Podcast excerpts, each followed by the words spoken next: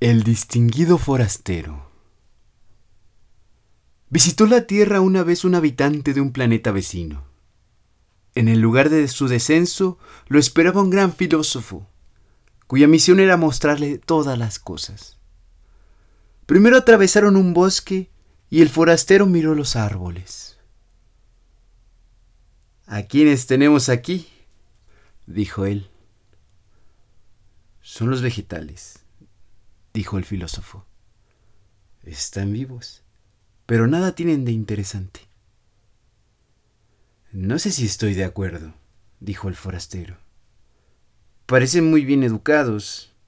¿No hablan nunca?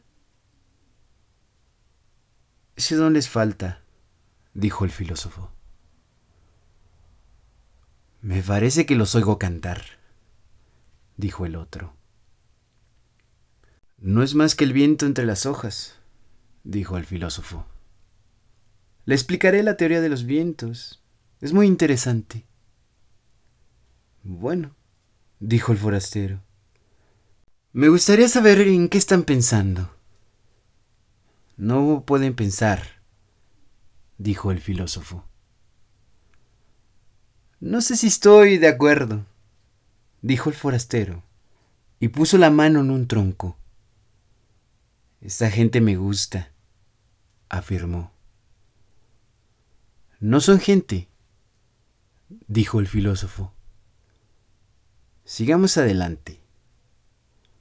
Después atravesaron un campo en el que había vacas.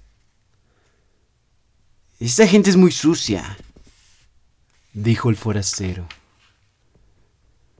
No son gente, dijo el filósofo y explicó lo que era una vaca con una palabra científica que he olvidado.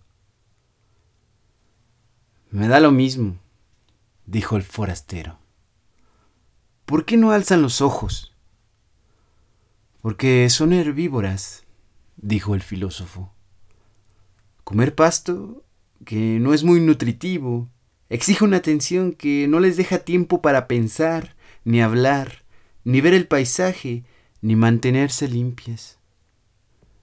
Bueno, dijo el forastero, es un modo de vivir, como otros, pero prefiero a la gente de cabeza verde. Después, llegaron a una ciudad y las calles estaban llenas de hombres y de mujeres.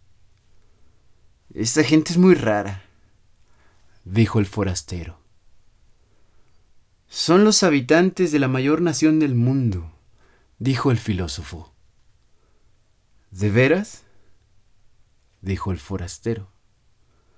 ¿Quién lo diría?